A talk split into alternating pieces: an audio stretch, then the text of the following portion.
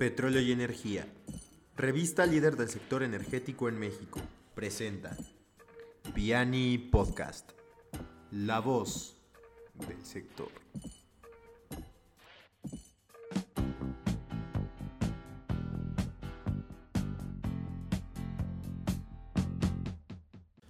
Todo lo comentado en este capítulo son simples opiniones de los conductores y del invitado.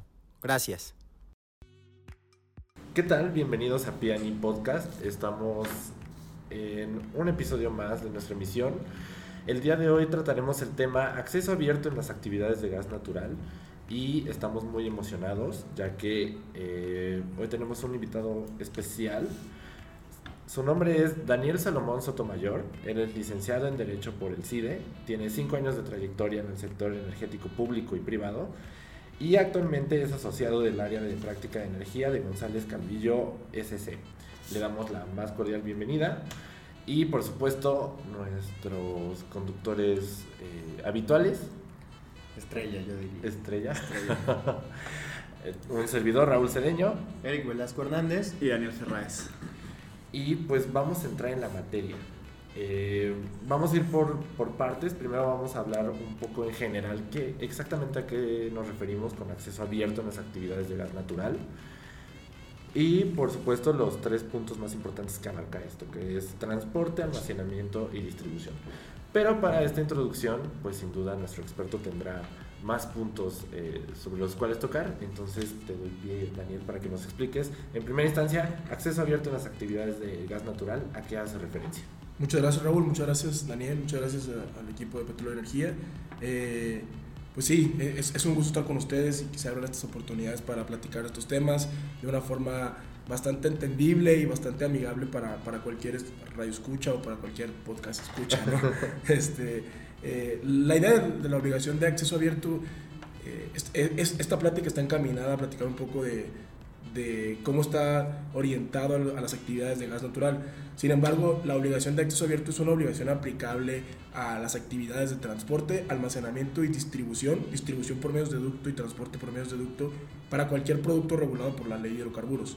Eh, el objetivo un poco por, por, la naturaleza de este podcast va a ser en este caso hablar sobre específicamente las actividades de transporte, almacenamiento y distribución de gas natural y, y como lo comentas, el acceso abierto es una obligación que se encuentra en el artículo 70 de la ley de hidrocarburos y menciona que las personas que presten servicio a terceros de transporte, almacenamiento y distribución eh, tienen la obligación de prestar sus servicios basándose en la, indebida, en la no indebida discriminación y sus servicios deben estar prestados conforme a esta obligación de acceso abierto. Las, implicaciones que tiene eso pues, serán discutidas a lo largo de, este, de, de esta plática, pero sí me gustaría comentar dos puntos esenciales para partir eh, y entender un poco el concepto de acceso abierto. El primero es el concepto de monopolio natural o la, o la naturaleza de estas actividades como un monopolio natural. Y el segundo es un antecedente de, de la Federal Energy Regulatory Commission en Estados Unidos. Porque como, como muchos de ustedes saben, eh, los ductos, eh, las instalaciones de almacenamiento de, de cualquier producto, y las redes de distribución tienen naturaleza de monopolio natural, es decir, no es eficiente construir otro gasoducto a un lado que tenga el mismo trayecto. Eh, la teoría económica nos, nos indicaría que, es, que es, es, es, pertinente aprovechar de la mejor manera posible las instalaciones con las que se cuente o bien diseñar bajo este modelo de monopolista natural eh, las instalaciones. Es decir, que exista una, una, sola infraestructura de gas natural con esa dirección, pero que sea aprobada por cualquiera o que sea posible aprovecharla por cualquiera de los usuarios. Y el segundo antecedente, ya para cerrar esta introducción, es la orden 636 de 1992 de la FERC, la Federal Energy Regulatory Commission, fue en su momento bastante innovadora en el sector de energía porque prohíbe que los transportistas y almacenistas realicen actividades de comercialización. Es decir, el dueño del ducto o directamente la empresa que presta los servicios de transporte no es la, que directamente vende a los usuarios finales. Se busca hacer una separación, un desmembramiento de esto para ¿Para qué? Para que la, la, persona que preste los servicios de transporte no tenga incentivos o tenga los menores incentivos de eh, excluir a los demás participantes. Entonces, con esos dos antecedentes podemos entender qué tipo de infraestructura estamos, estamos hablando y por qué sería pertinente regularlos de una manera más estricta a comparación de otras actividades. Ahora, en, en, en este caso, este, para tratar de entender lo que comentas, entonces el dueño del ducto no puede comercializar el, el, Digo, no, el no gas. sé por qué, no sé si nos podrías dar como un ejemplo como cotidiano, Claro. O sea, para como nada más introducir el tema para que la gente entienda. bien Sí, sí, sí, con, con- con mucho gusto. Vamos a, vamos a pensar que yo soy, yo tengo un ducto y vamos a pensar que es de agua, ¿no? Y todos nosotros queremos, todos ustedes, ustedes tres y yo, eh, estamos buscando por competir a quién lleva más agua a distintos usuarios. Este, si yo soy el dueño de la red de agua, voy a generar, primero que nada, mi primer incentivo es no dejarlos utilizar mi red de agua, ¿estás de acuerdo? Porque yo la construí, porque yo invertí y porque yo quiero que los usuarios que se, que se beneficien de eso sean mis clientes, que no solamente me compren la capacidad de, almacenamiento, de transporte, sino que también me compren el producto. Ese es el incentivo que yo tengo a maximizar mis ganancias. Voy a buscar la forma de integrarme, Sí. incluso si después les puedo vender además Kool-Aid o otras sustancias, ya si hay un comercial aquí, este, cua- cualquier tipo de saborizante o cualquier otro tipo de cosa, lo voy a buscar hacer y voy a buscar maximizar mi beneficio. ¿Qué es lo que va a pasar con tu caso? Que si tú no tienes una red, difícilmente vas a poder competir contra mí. Entonces lo que dice la, esta primera Y orden... lo que dices es que no tiene sentido construir otra red. Sí, o sea, al final de cuentas vas a duplicar infraestructura que pudiera No ser exacto, que pudiera ser este eh, aprovechada por, por, por el, por el mismo usuario. En ocasiones, por ejemplo, ya la red va- vamos a pensar que pasa mucho tiempo y es necesario ampliarla, pues ahí ya, ya hay limitaciones fácticas del, del monopolio natural. Este, pero el principio es ese. eh, y el principio eh, económico es, es bastante claro y es que yo no tenga incentivos a desplazarte a ti. Si yo no tengo la posibilidad o no tengo la, posibilidad de venderle a usuarios finales, pues ya ahora sí cuando establezcan reglas claras voy a decir, oye, pues te, rento un espacio en mi ducto, o en mi, en mi estación de almacenamiento, en mi tanque, a ti otro, y así, ¿no? ¿Qué es lo que pasa todavía a pesar de, de esa separación? Que de todas maneras las empresas operan con un grupo corporativo. Vamos a pensar que yo traigo a mi primo y digo, bueno, primo, tú eres el que vas a vender agua, eh, tú vas a ser el comercializador y yo voy a ser el transportista. ¿Qué pasa con eso? Y por eso es importante entender la obligación de acceso abierto, porque esa nos va a llevar a otras obligaciones más específicas que me van a impedir a mi primo, a que yo beneficie a mi hermano, y que, que les dé un trato no indebidamente discriminatorio a ti, a Raúl y a cualquiera que esté en el, en el, en el ducto, ¿no? O en, o en la, O la la- a instalación. las personas que no sean la empresa con la que vas a trabajar. ¿no? Exacto, sí, lo que, lo que buscas es que, que, mi- que las instalaciones se aprovechen de manera más eficiente, incluso que puedan expandirse a través de, ese aprovechamiento. Entonces, ese es un poco el principio que está detrás de la regulación. Es como especial. poner el terreno plano para todos también un poco, ¿no? Sí, el, va, va- partes del principio de no discriminación, que es tratar igual a los iguales y desigual a los desiguales. Si quieren, ahorita con algún ejemplo podemos este, profundizar un poquito más en ese tema. Perfecto. Ahora, también eh, dentro de este tema de acceso abierto en México, hay obligaciones derivadas de las mismas. En este caso, veo aquí que hay, eh, bueno, está marcado temporadas abiertas, términos y condiciones de la prestación de servicio y la regulación tarifaria.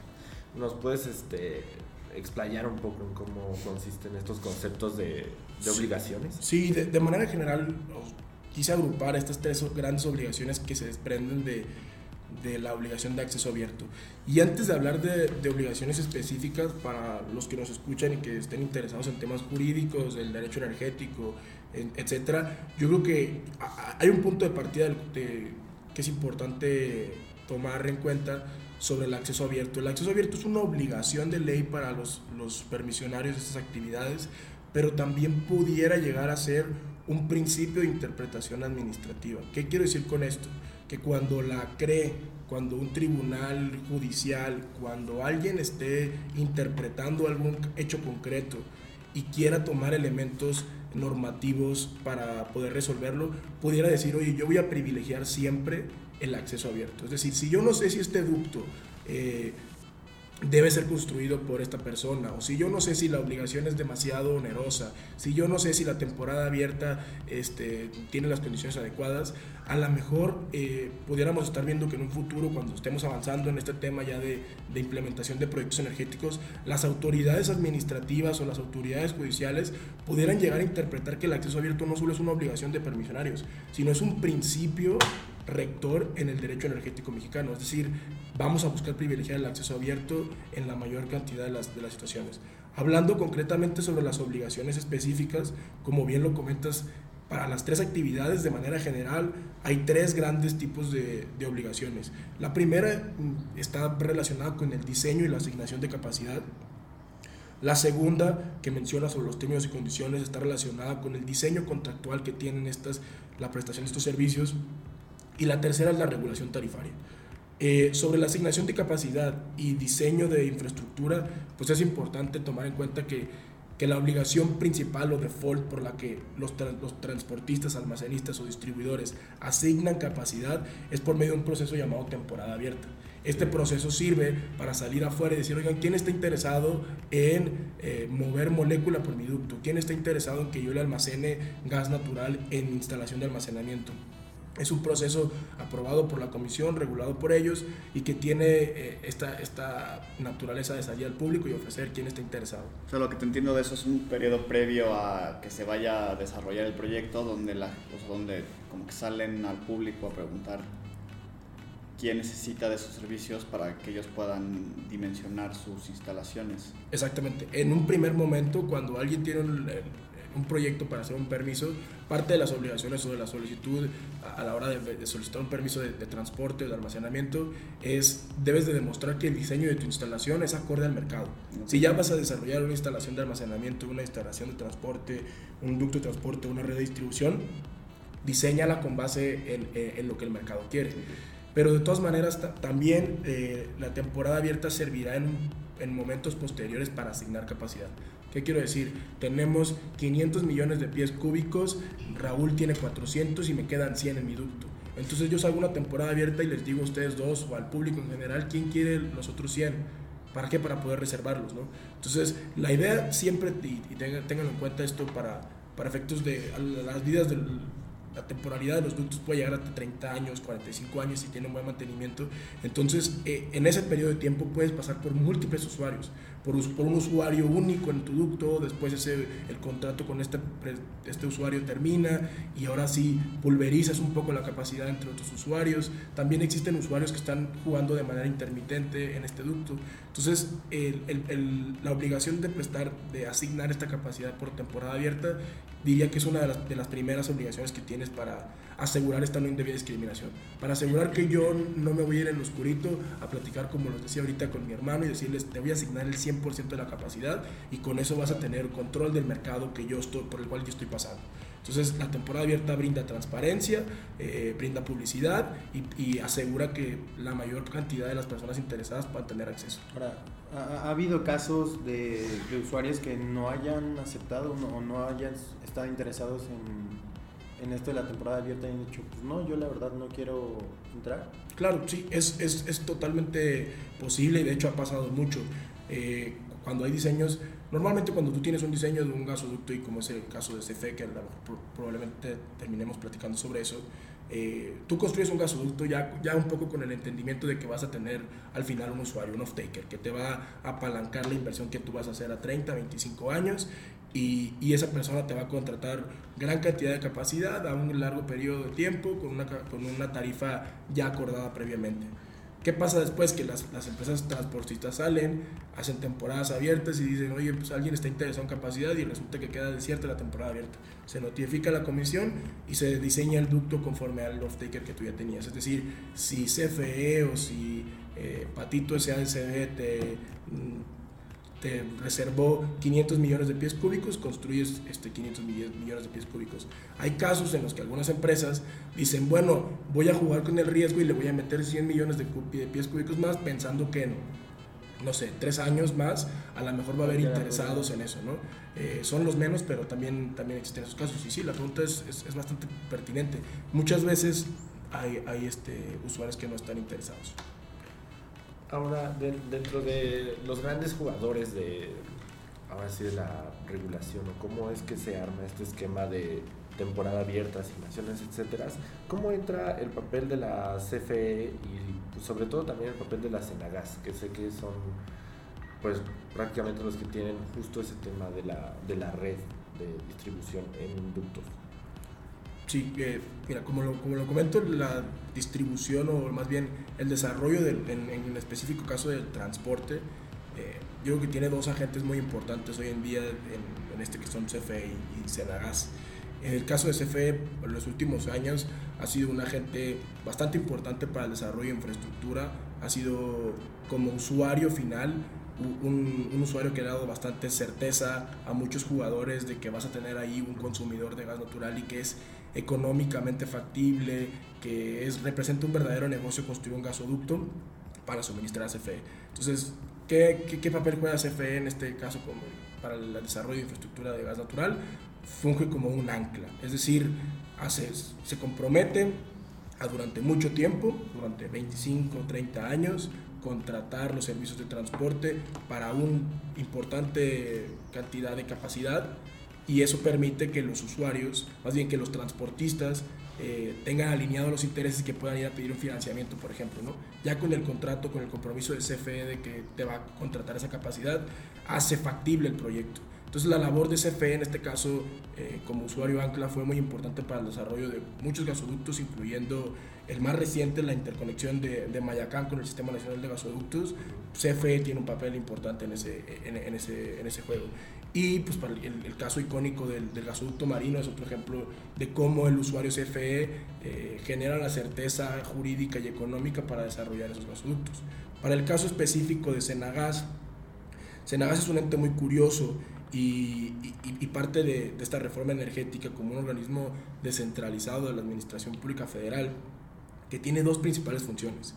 Eh, con la reforma energética los gasoductos que tenía Petróleos Mexicanos pasaron de Pemex a Senagas. Este, este, este, movimiento es muy importante porque digamos que quitam, quitaron a Pemex de en medio de la cadena de valor en gas natural. Pemex tenía importante, una red importante de gasoductos que se, le llama el Sistema Nacional de Gasoductos y además estaban interconectados e integrados a otros gasoductos importantes en, que de naturaleza privada. Entonces lo que hace la, la reforma energética es la propiedad de esos gasoductos pasa al Senagas y la operación de esos gasoductos se queda en el Senagas. Es decir, el Senagas para esa infraestructura que era de Pemex opera como transportista. Pero, además la reforma energética incluye la figura de los gestores de los sistemas integrados. El único sistema que al momento tenemos que es un sistema integrado es el sistema, el Sistrangas, Sistema de Transporte Nacional Integrado de Almacenamiento, un nombre, un nombre larguísimo. Este, y este sistema pues cuenta con el Sistema Nacional de Gasoductos y otros gasoductos que están interconectados e integrados. ¿Qué implica que estén integrados? Que este gestor va a permitir que si tú estás en un punto A, que es un gasoducto privado, y quieres ir al punto B, que atraviesas por distintos gasoductos y por gasoductos de Senagas, etcétera, que este gestor te pueda administrar el flujo de este, de, de este, gas. Es decir, que tú solamente tengas una ventanilla, que tú vayas y nomines con él, que los procedimientos de temporada abierta los controle él, que los procesos de medición los vigile él y que él sea el que se relacione con el transportista y tú directamente como usuario te relacionarías directamente con Senagas. Entonces el papel de Senagas en este caso es como transportista de la red del Sistema Nacional de Gasoductos y como gestor del Sistrangas. Ahora, eh, eh, hay otros ductos que son de naturaleza privados que pueden estar interconectados o no interconectados al Senagas que operan con, con, conforme a sus propias reglas. Y para volver un poco al tema de las reglas, que quedó un poco pendiente, hay dos obligaciones adicionales que no platicamos, que son el tema de los términos y condiciones y las tarifas, la regulación tarifaria como, como, las obligaciones de acceso abierto, además del tema de la temporada abierta, es importante que contemos con un modelo de contrato. Esos son los términos y condiciones, son una serie de principios, una serie de... Es un contrato paraguas que asegura que las mismas, el mismo trato jurídico que yo te voy a dar a ti, se lo voy a dar a Raúl. Exacto, entonces eso está aprobado por la comisión, lo pueden encontrar en la misma página de internet de la comisión. Entonces, el primer acercamiento que tiene un usuario siempre con un transportista, generalmente lo debes voltear a ver a los términos y condiciones, debes ver qué, qué, condiciones te va a poner o cómo vas a solicitar el, el servicio, cómo vas a tener el transporte. Y por último, la regulación tarifaria, como es la naturaleza monopólica de este, de, de, de este servicio, eh, debe haber una regulación de precios, una regulación tarifaria que esté basada en los costos. Es decir, la CRE analiza cuánto le costó a una empresa realizar un gasoducto, cuál es la rentabilidad esperada, cuál es su plan de negocios y con base en eso establece una tarifa máxima. esa tarifa máxima pues debe ser respetada para todos los usuarios. Si resulta que yo pacto con, con Raúl una tarifa por debajo de la máxima y tú te encuentras en la misma situación que Raúl, yo, yo me veo obligado a, a respetarte la misma tarifa que le, estoy, que le estoy dando a Raúl. ¿Qué implica estar en las mismas condiciones? Ahora sí, hablemos del principio de eh, igualdad. Tratar igual a los iguales y desigual a los desiguales. Si Raúl tiene un contrato de 20 años por 100 millones de pies cúbicos diarios y tú tienes un contrato por los mismos 100 millones de pies cúbicos diarios, pero por un año, ¿quién, es, quién está en mejor condición? ¿Quién me genera mayor certeza? Raúl. Porque tiene un contrato a largo plazo. Entonces, para, para mí resulta eh, más certero tener una buena relación con Raúl y yo le puedo ofrecer un descuento. Pero si Daniel se encuentra en la misma situación que Raúl, es decir, tiene 100 millones de pies cúbicos diarios y, y, está contratando por la misma cantidad de tiempo, los 10 años, 20 años que está contratando Raúl, yo debo de ofrecerte esta, estas condiciones. ¿Cómo nos aseguramos de que te estoy, cómo te aseguras tú de la tarifa que yo le estoy ofreciendo a Raúl?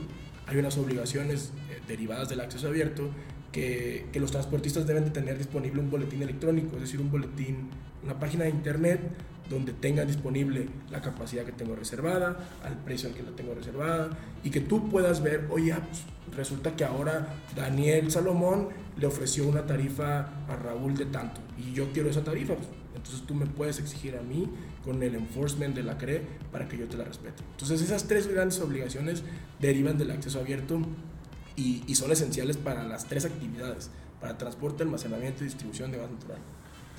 Ahora, justo en el tema de almacenamiento, sabemos que no solo en gas natural, sino en distintos tipos de energía, en México el almacenamiento es clave. O sea, tenemos ahí ciertas oportunidades que se tienen que ir aprovechando, pero justamente quería preguntarte sobre eso. Actualmente eh, hay tres terminales existentes para, para este gas y también qué oportunidades hay en, en almacenamiento operativo y estratégico.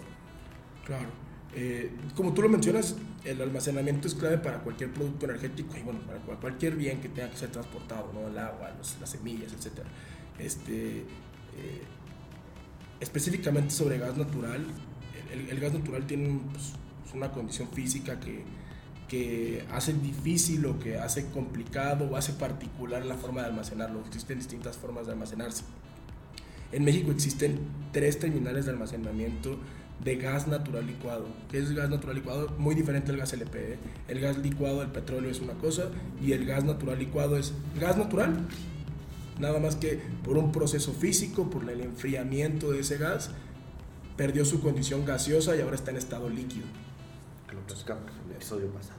Sí, más bien de checar. Entonces, en estado líquido, ¿qué es lo que permite que en un volumen eh, inferior contenga un alto contenido calórico.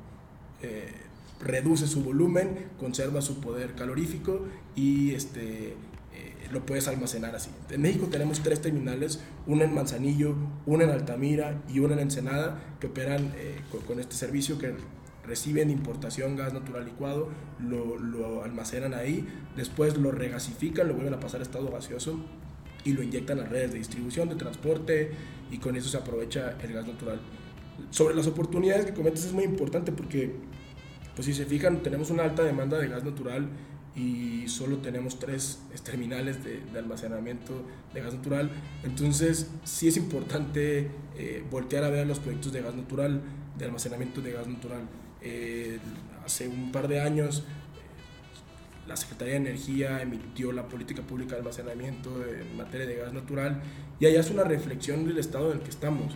Y si mal no recuerdo, tenemos tres días operativos de almacenamiento, ¿no? que eh, pues un simple que, huracán en alguna de nuestras fuentes de suministro o algún caso fortuito que nos llegara a pasar, una, una contingencia, contingencia perdón, en, en, materia de salud, etcétera, alguna, alguna situación que pudiera poner en riesgo el suministro de gas natural, pues sí nos pone en una situación bastante delicada porque no tenemos asegurado el suministro por más días.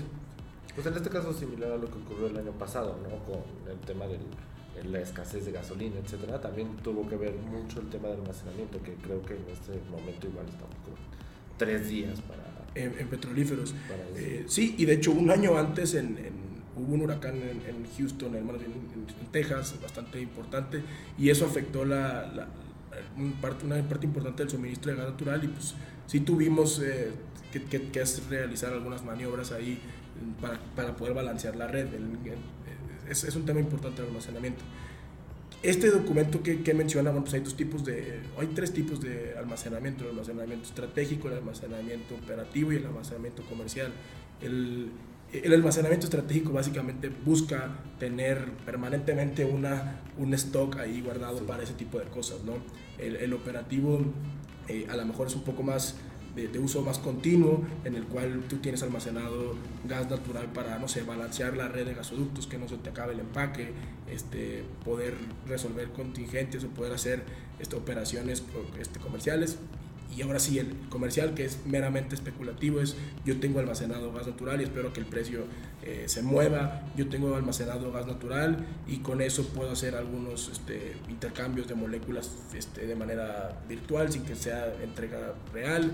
O sea, eh, existen esos tres tipos de almacenamientos. Pero yo creo que lo más importante a lo que, a lo que tenemos que voltear a ver es qué tipo de tecnologías tenemos para almacenar. Entonces, ya platicamos que en México tenemos almacenamiento de gas natural licuado, pero existen cosas súper curiosas y bastante interesantes eh, relacionadas a cómo puedes almacenar gas natural. Una de ellas es por cavernas salinas o domos salinos, que literal es una caverna eh, que cuenta con una superficie salina. Eh, digo, habrá personas que nos estén escuchando que sean más técnicos al, respecto. Básicamente es meter gas en una caverna. Y eh, otra de las tecnologías por las cuales puedes almacenar gas natural es por yacimientos agotados o no, o no económicamente viables. Es decir, tú tienes un pozo donde antes explorabas, extraías, este, extraías gas natural, ahora ese, ese gas natural, lo, lo, que queda ahí de producto ya no es económicamente viable extraerlo, aprovechas la cavidad en el subsuelo para guardar gas natural ahí, para almacenarlo. Entonces estos proyectos eh, están en la política pública actual, eh, tenemos como un poco la obligación de voltear a verlos, Senagas, CENER, la propia CRE debe buscar los mecanismos para poder implementar estos, estos estos, estos proyectos y son importantes para poder aumentar el número de vías que tenemos de, de, para respuesta a ese tipo de escenarios.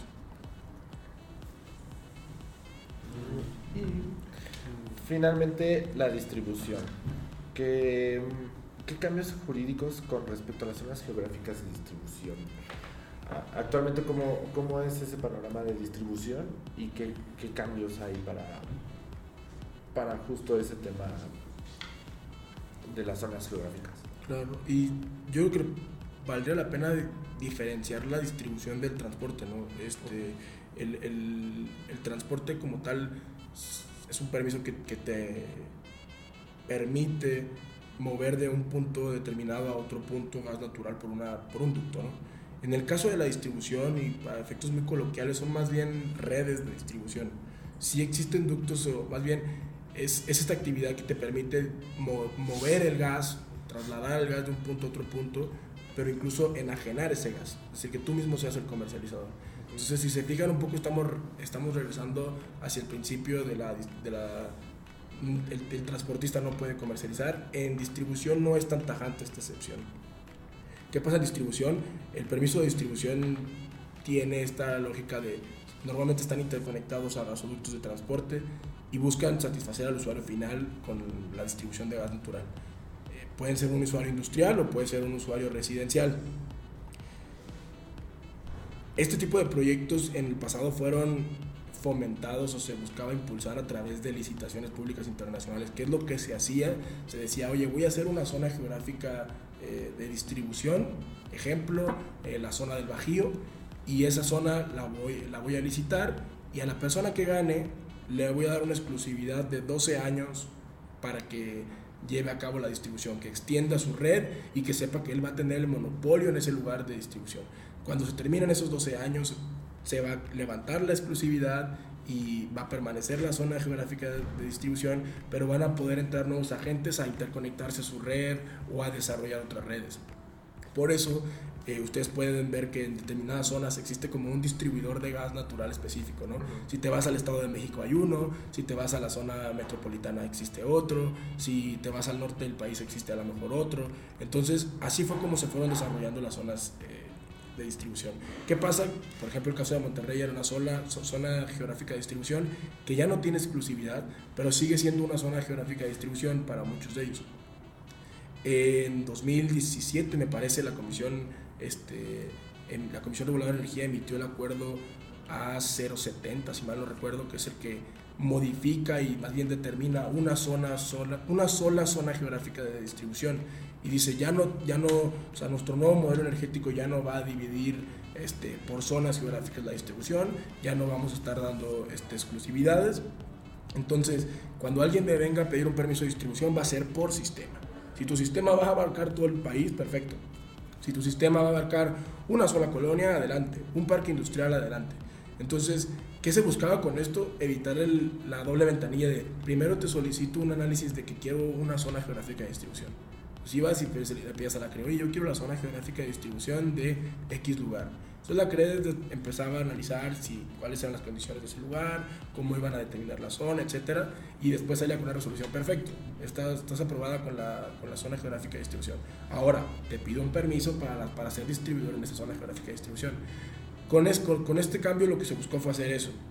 Eh, entonces, ahorita tenemos tres regímenes jurídicos vigentes o tres personas que tienen, tres distintos eh, distribuidores que cuentan con derechos distintos. Existen distribuidores que todavía cuentan con derechos de exclusividad en ciertas zonas Existen distribuidores que siguen operando conforme a su red de distribución y se extienden en esa red de distribución sin solicitar modificaciones de permiso, sin solicitar cambios mayores a su, título de permiso. Y existen los nuevos permisionarios de distribución que ahora tienen una, expansión por sistema, ¿no? por, sistema directo y, es con lo que convivimos. Eh, en distribución, además de, de las zonas geográficas de distribución, pues también otro punto es este, es este tema. ¿Qué, ¿Qué, es lo que pasa con el distribuidor? Tú tienes la red y también tienes la comercialización. Eh, la, la CRE emitió unas DAX que se llaman disposiciones administrativas de carácter general, eh, que regulan básicamente los servicios a, a, usuarios de bajo consumo, donde dijo, tu distribuidor, es decir, la empresa que tiene los ductos de distribución, solamente va a poder conservar a los clientes que sean de bajo consumo, decir, los domésticos los industriales y los que sean mayores a un número determinado, me parece que son 5 mil millones de pesos, un, un, número, la verdad no lo recuerdo, este, esos los tiene que ceder a comercializadores. ¿Qué fue lo que hicieron las empresas? Las que los tenían constituidos constituyeron comercializadores y las que no, y las que no, pues constituyeron una empresa y le dieron un permiso de comercialización y a ellos les cedieron ese tipo de contratos. El objetivo de, ese, de, esa, de esa política o de esta disposición administrativa general es lo mismo que el transporte, que el distribuidor conserve la red, que conserve los usuarios finales de bajo consumo, pero que sí pueda llegar otro comercializador de otro grupo de interés y le diga, oye, ¿sabes qué? Ya celebré un contrato con la colonia tal o con el industrial tal, entonces dame acceso a tu ducto para poder suministrarlo. O déjame interconectarme a tu ducto para poderle suministrar. Entonces, la idea, volvemos a lo mismo, lleva detrás el principio de acceso abierto y no indebida discriminación para aprovechar esa red. Oye, yo tengo una pregunta. Las, ¿Cuáles serían las barreras técnicas de este, de este tipo de, de situaciones? ¿De distribución? O sea, la parte tecnológica y de, de, tecnología, ¿México está en el punto de llevar todo esto a la realidad o habría que importar o desarrollar cierta tecnología del extranjero? ¿Específicamente para distribución o para cualquier proyecto? o sea, para todo este proyecto que hablas como de interconexión de redes y distribución de este tipo, o sea, de este tipo de distribución. O sea, porque digo yo como desde la parte de ingeniería me imagino que tienes que contar con ciertos, o sea, tu, tu, tu, tu sistema tiene que tener ciertas características técnicas y ha de tener que tener ciertos equipos específicos, medidores, háblese, bombas, cosas así, que no que no necesitaría si es un sistema cerrado con un solo usuario que no va a estar mezcla, o sea, mezclando flujos. Sí, el, el, reto tecnológico es mayor cuando tienes mezclas, cuando tienes flujos, cuando tienes este, una red, por ejemplo, o distintos materiales. En ocasiones los, las redes de distribución pueden, pueden construirse con materiales de acero o también pueden construirse redes de PVC cuando son poca presión y ya es literal para suministrar un hogar. Eh, y sobre el tema tecnológico, yo no creo que estemos en, en, una situación desventajosa para nada. Eh, como todas las industrias, siempre es importante mezclar tecnologías nacionales con tecnologías internacionales. Normalmente las empresas cuentan con medidores este, que, tienen ciertas especificaciones que vienen en las normas, que podrán ser obtenidos de otros, de otros, de otros puntos. Aquí el, el, reto tecnológico y técnico más que nada es, y sobre todo en distribución, es el tema del acceso abierto, o sea, y es el tema de las interconexiones. ¿Qué pasa? Eh, recuerdo mucho algunas pláticas en, en, mi pasado como servidor público de muchos distribuidores que decían, oye, es que tal vez no es, no es posible que, que, todos los usuarios que me piden los servicios lo tengan. O sea, yo ya tengo mi red en PVC y aquí ya no se puede colgar a alguien más. O cómo se va a interconectar alguien aquí. ¿Qué tal si no se, no se interconecta con, la misma, con el mismo cuidado con el que yo desarrollo la red? Siempre hay un miedo en ese tipo de, de cuestiones técnicas, pero para eso existen las normas eh, de referencia, las normas oficiales mexicanas, que establecen cuáles son los, los, requisitos mínimos que debe tener la infraestructura para cumplir con, con temas de seguridad, con temas de calidad. Sí, este, sí. Y para efectos técnicos, y también va por ahí tu pregunta, a lo mejor ustedes pueden decir, oye, pues, a ver, yo metí mi gas y mi gas es de mayor calidad que el tuyo, ¿por qué se está mezclando? Le estoy perdiendo. Eso es muy importante. Eh, parte del, de las obligaciones de acceso abierto, de, las, de, las, de, la infraestructura que tiene obligaciones de acceso abierto, es un requisito indispensable para que estos operen de manera eficiente o que, o que operen con menores problemas, es que el producto sea fungible. La fungibilidad es a lo mejor un concepto demasiado jurídico, pero básicamente es que pueda ser intercambiado sin mayor problema. El dinero es un, es, un, es un bien fungible. Es decir, si yo tengo un peso aquí y te lo cambio por tu peso, sigue valiendo lo mismo. Esa es la idea, que el gas natural cumpla con una especificación de calidad eh, a lo mejor mínima. ¿Para qué? Para que si se mezcla con el tuyo, siga siendo gas natural. ¿Por qué? Porque al final de cuentas, cuando te entreguen al final de la red, van a entregarte el gas tuyo. No digo, más bien, no te van a entregar el gas tuyo, van a entregar el gas que pasó por un flujo y que a lo mejor pudo ser el que realmente inyectó Raúl, pero lo recibiste tú. Entonces tú no te quieres ver afectado con un gas de menor calidad o con un gas contaminado. Para eso es importante contar con eh, el cumplimiento de las normas de calidad.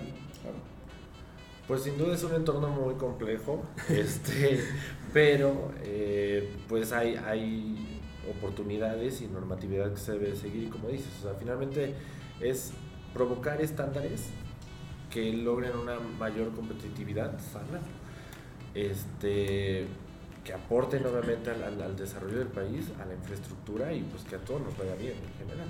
Estamos de acuerdo en, en esa parte.